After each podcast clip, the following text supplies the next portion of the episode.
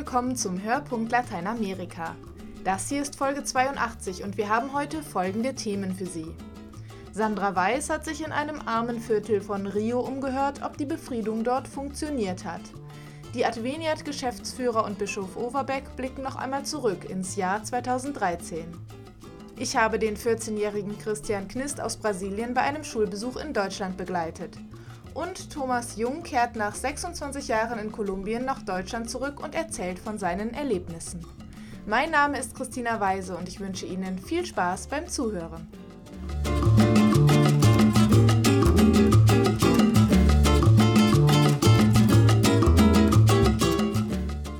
Die Fußball-WM in Brasilien rückt näher.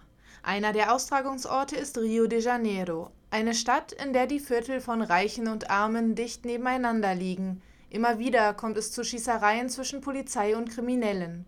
Um die Sicherheit zu verbessern, hat die Polizei vor einiger Zeit die Armenviertel besetzt und sie befriedet. Sandra Weiß hat sich im Viertel Donna Marta umgehört und die Menschen gefragt, was sich dadurch verändert hat.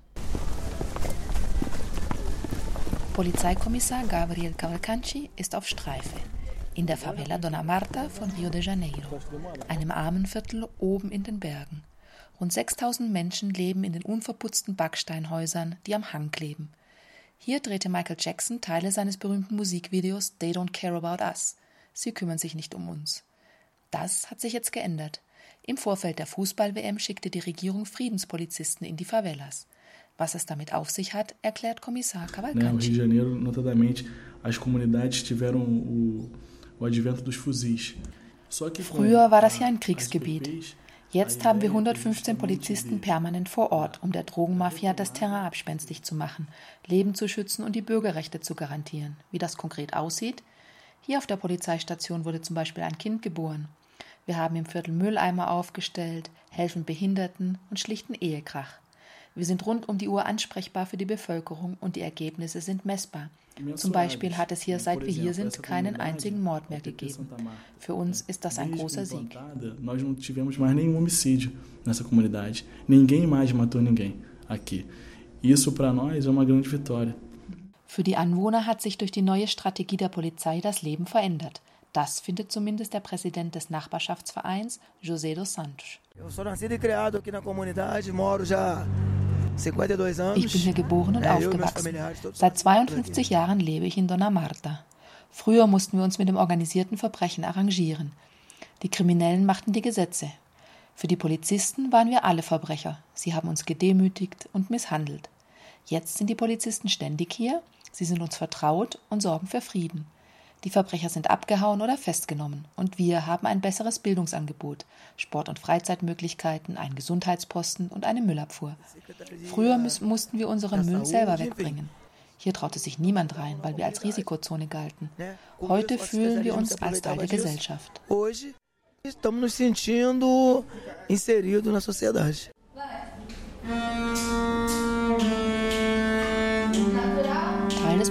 Eine Musikschule im obersten Stockwerk der neuen Polizeistation. Hier lernen 96 Jugendliche im besonders konfliktreichen Teenageralter zwischen 11 und 16 Jahren ein Instrument. Finanziert wird das Ganze von privaten Sponsoren, Firmen zum Beispiel, aber auch die Deutsche Botschaft ist dabei. Warum die Musik so wichtig ist und was sie bewirkt, erklärt Ausbilderin Thais Ferreira. A mudança de comportamento. Eles chegam aqui com comportamento meio agressivo, wenn die Kinder hier anfangen, sind sie sehr aggressiv. Mit der Zeit ändern sie ihr Verhalten. Sie konzentrieren sich mehr, sind aufgeschlossener und werden oft sogar in der Schule besser.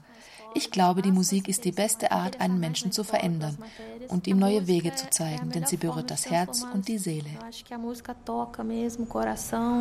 toca a alma. Eu acho que a melhor forma de transformar uma criança, mostrar um caminho novo, é a música. Das Jugendorchester aus Dona Marta hat schon einige Konzerte gegeben. Die Jugendlichen sind begeistert dabei und die Anwohner von Dona Marta hoffen inständig, dass das Ganze die WM überdauert. Der Vorsitzende des Nachbarschaftsvereins, José dos Santos. Ich glaube, dass die Regierung keinen Rückzieher machen kann. Sie würde sich unglaubwürdig machen. Die Bevölkerung ist immer stärker involviert in die ganzen Programme. Hinge es von uns ab, würde dies niemals wieder aufhören.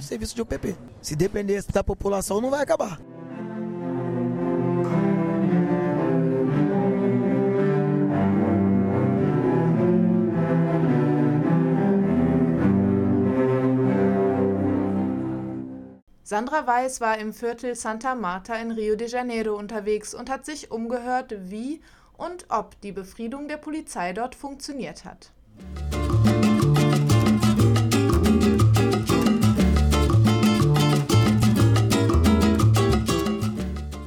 Bei der Adveniat-Pressekonferenz am 20. Januar blickten Geschäftsführer Prälat Bernd Klaschka, stellvertretender Geschäftsführer Stefan Jenkens und Adveniat-Bischof Franz Josef Overbeck noch einmal zurück in das Jahr 2013. Für Bischof Overbeck gab es verschiedene Themen, die das letzte Jahr für Adveniat geprägt haben. Eines, das die ganze Welt mitbekommen hat, war Papst Franziskus ist Bischof von Rom und Papst der Universalkirche. Damit gehören wir als Adveniat äh, zu den großen Gewinnern dieser lebendigen Entwicklung unserer Kirche.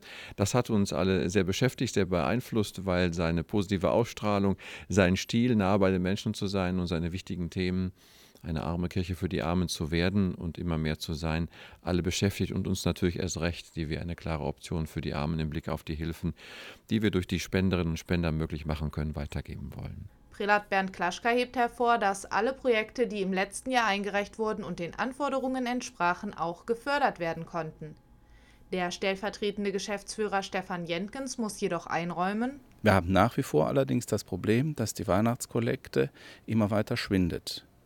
Und mit über 70 Prozent ist die Weihnachtskollekte nach wie vor ein Hauptstandbein für die Finanzierung der Projekte in Lateinamerika. Und deswegen gehen wir neue Partnerschaften ein versuchen in Kooperationen Menschen für die Sache Adveniats und der Menschen in Lateinamerika zu gewinnen und daraus weitere Einnahmen auch zu generieren. An viele schöne Erlebnisse aus dem letzten Jahr erinnert sich Prälat Bernd Klaschka, wie die vielen Begegnungen mit jungen Menschen auf dem Weltjugendtag in Rio de Janeiro. Oder auch auf meiner Reise nach Paraguay die Begegnung mit einem Bischof im Chaco, einem sehr armen Landstrich. Und mir wirklich eine Begeisterung dieser Bischof, der über 70 Jahre alt ist, auf der Seite der Eingeborenen in Paraguay steht und mit welch einer Freude er das Evangelium verkündet. Das war für mich sehr nachhaltig. Wünsche fürs Jahr 2014 hat er einige. An erster Stelle steht aber ganz klar, dass wir auch weiterhin den Menschen in Lateinamerika helfen können. Sprich, dass also auch die Spenderinnen und Spender, denen ich ganz herzlich danke, weiterhin Adveniat unterstützen. Dann hoffen wir, dass Ihr Wunsch für das Jahr 2014 in Erfüllung geht.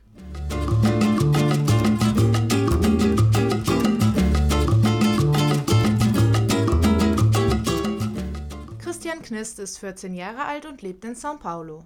Seine Sommerferien, die in Brasilien im Januar liegen, verbringt er in Europa bei seinen Verwandten. Christians Mutter ist Deutsche. In São Paulo koordiniert sie die Obdachlosenseelsorge und entwickelt Programme mit Menschen, die auf der Straße leben. Adveniat unterstützt ihre Arbeit. In seinen Ferien besuchte Christian Knist Adveniat und obwohl er Ferien hatte, ging er während seines Besuchs in Essen in die Schule. Am 23. Januar besuchte er die 8D der BMV-Schule. Es ist noch dunkel draußen, als die Schulglocke die erste Stunde ankündigt. Erdkunde bei Herrn Dr. Jägersküpper.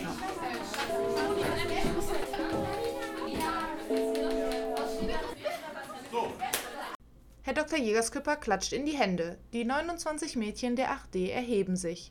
Jeden Morgen beten sie zum Schulbeginn das Vaterunser. Dein ist das Reich und die Kraft und die Herrlichkeit in Ewigkeit.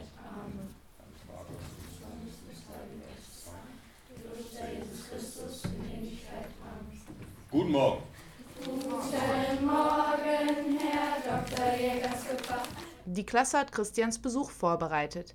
An der Tafel hängen gelb-grüne Brasilien-Trikots und darüber wechseln sich in einer PowerPoint-Präsentation Bilder aus Brasilien ab. Nun schauen die Mädchen aber gespannt auf den dunkelhaarigen Jungen, der vor der Tafel sitzt. Ich komme aus São Paulo, Brasil. Und ich bin hier in Europa schon seit eineinhalb Monaten. Ich war einen Monat in England noch mit meiner Tante und jetzt bin ich in Deutschland mit meiner anderen Tante. Zwei Wochen lang haben die Mädchen sich mit Brasilien beschäftigt. In kleinen Gruppen fanden sie mehr über brasilianische Wirtschaft, Geographie, Politik, Natur und Geschichte heraus und beschäftigten sich auch mit den sozialen Problemen des Landes und der anstehenden Weltmeisterschaft. Eine Gruppe nach der anderen kommt nach vorne und präsentiert ihre Ergebnisse. 1821 ging der König von Portugal, Johann IV., wieder zurück nach Portugal und damit übernahm sein Sohn Dom Pedro die Regierung in Brasilien. Was irgendwann auch in den Geschichtsbüchern stehen könnte, die Proteste in Brasilien, die im Juni 2013 begannen und sich gegen die Ungerechtigkeit im Land richten. Gegen zu hohe Fahrkosten für ein schlechtes Nahverkehrssystem, gegen Einsparungen bei Bildung und Gesundheit. Herr Dr. Jägersküpper möchte wissen, wie Christian sie erlebt hat. Was weißt du darüber? Es gab so viele Leute, die drei, zwei, vier Tage hintereinander durch die Straße gingen. Viele, viele Leute. Ja. Und so gegen, dass die Regierung so zu viel Geld für die WM gibt. Und die Situation von Krankenhäusern da ist sehr schlecht. Wie Christian schon sagte, die Proteste richten sich auch gegen die Fußball-Weltmeisterschaft und die damit verbundenen Milliardenausgaben der Regierung auf Kosten der Bevölkerung. Und so wechselt das Gespräch langsam zum Thema Fußball über, während hinter den Fensterscheiben allmählich die Sonne aufgeht. Glauben die Brasilianer, dass Brasilien Weltmeister im eigenen Land wird? Ja. Ja, weil letztes Jahr gab dieses Konföderationscup Ja. und dann haben wir gewonnen. An dem verschmitzten Grinsen einiger Mädchen ist zu sehen, dass sie hingegen insgeheim hoffen, dass Deutschland gewinnen wird. Trotzdem hat sie der außergewöhnliche Besuch gefreut. Elisabeth und Sarah fassen zusammen. Ich fand es eigentlich schön, dass man mehr von einem anderen Land erfährt. Und ja, ich fand es auch schön, dass ein Einheimischer bei uns war und dass der uns auch ein bisschen was erzählt hat. Und dass wir dadurch jetzt neue Eindrücke gesammelt haben. Ich fand es auch schön, dass wir einen aus Brasilien da hatten. Und die Vorbereitung, das war richtig toll. Und irgendwann möchte ich auch mal nach Brasilien. Leider ist Christian nicht dazu gekommen, der 8D das Projekt seiner Mutter vorzustellen. Als die Mädels den Raum verlassen, um zur nächsten Unterrichtsstunde zu gehen, kommt der Erdkunde-LK aus der 11 in die Klasse. Neugierig unterhalten sich die Mädchen mit dem brasilianischen Jungen und wollen mehr wissen über sein Leben und das Obdachlosenprojekt. Hedwig Knist, Christians Mutter, hat unter anderem das Projekt Arce Luz da Rua ins Leben gerufen, das auf Deutsch Kunst und Licht der Straße heißt. Die Obdachlosen stellen aus Zuckerrohrfasern kunstvolle Lampen her. Das Projekt bietet ihnen Arbeit und Zukunft. Flonja ist davon ganz begeistert. Ich fand das gut, dass dieses Projekt anderen Leuten, die jetzt ärmer sind, eine Perspektive gibt, einen Job gibt, vielleicht ein bisschen Einkommen gibt, eine Chance irgendwie zu überleben und die Familie weiterzubringen. Das finde ich einfach bemerkenswert, weil ich es selber voll schön finde, wenn man so Leuten helfen kann und Leute weiterbringen kann. Deswegen fand ich das interessant. Ich mag sowas. Die wunderschönen Lampen aus São Paulo können Sie in verschiedenen Größen im Adveniat Shop erwerben. Unter adveniat.de kommen Sie nicht nur zum Shop, sondern finden auch weitere Infos zum Projekt sowie Bilder von den Lampen.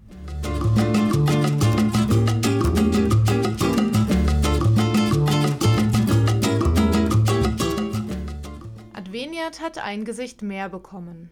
Thomas Jung hat im Januar beim Lateinamerika-Hilfswerk angefangen und ist nun in der Abteilung Bildung tätig. Vorher lebte er in Kolumbien und arbeitete in verschiedenen sozialen und pastoralen Projekten. Kontakt zu Adveniat hatte er schon lange. 2007 war er einer der Gäste der Jahresaktion, die unter dem Motto Gerechtigkeit jetzt und für alle Zeiten stand. Was genau er in Kolumbien gemacht hat, erzählt er im Interview. Gut, ich war 26 Jahre in Kolumbien, habe mit der Bethlehem Mission Immensee dort gelebt und gearbeitet in vier verschiedenen Projekten, immer im Südwesten des Landes. Ich habe acht Jahre lang mit einer Indianerbevölkerung an der kolumbianisch-äquatorianischen Grenze gelebt und gearbeitet, im subtropischen Regenurwald mit den Awa. Das war ein Prozess, in der Organisation des Volkes mitzuwirken. Ein Prozess hin auf die Bildung von Indianerräten, und mit den Indianerräten konnten sie auch kämpfen für ihre Landsicherung. Es war ein sehr interessanter, sehr intensiver Prozess, gerade in einem Bereich, in dem das Land immer mehr in Gefahr war, sowohl von großen Wirtschaftsunternehmen, die über die Pazifikzone ins Gebiet eingedrungen sind, als auch durch die verschiedenen bewaffneten Gruppen in Kolumbien.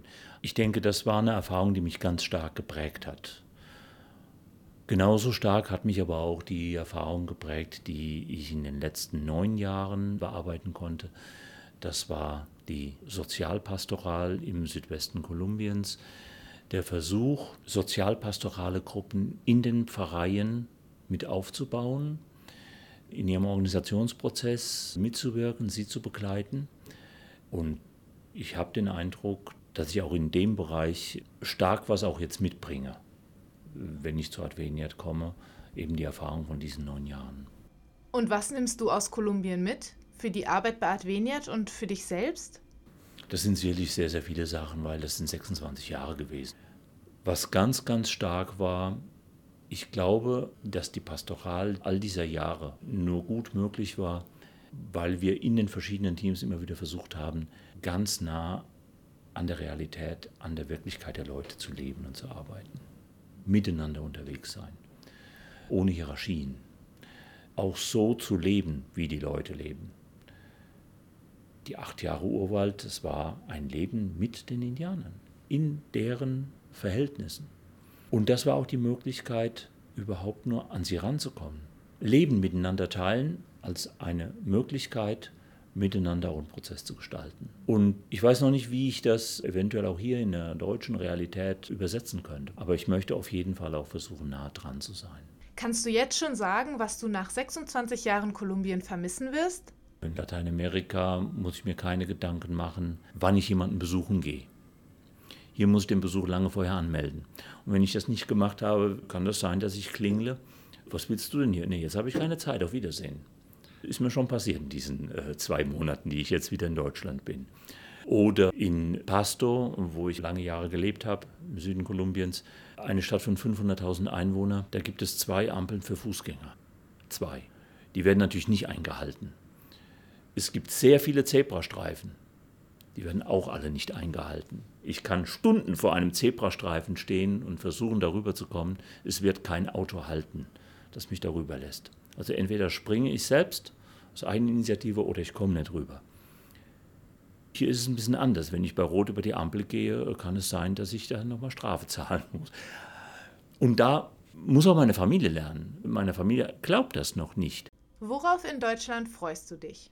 Das ist noch eine schwere Frage. Aber was für mich ein deutlicher Reiz war, nach 26 Jahren auch zurückzukommen, das war der Versuch, ich weiß nicht, ob mir das gelingen wird, aber der Versuch, aus den 26 Jahren was in Deutschland zu machen. Das heißt, wie kann ich diese Erfahrungen in der deutschen Realität umsetzen? Wie kann ich mit diesen 26 Jahren hier was beitragen? Eben für so eine Gesamtweltsicht, Leben hin auf Frieden und Gerechtigkeit. Thomas Jung ist nach 26 Jahren aus Kolumbien zurück nach Deutschland gekommen und erzählte von seinen Erlebnissen und seinen Plänen für die Zukunft. Das war der Hörpunkt Lateinamerika für dieses Mal. Vielen Dank an Sandra Weiß und Roman Krupp für ihre Mitarbeit. Mein Name ist Christina Weise. Auf Wiederhören!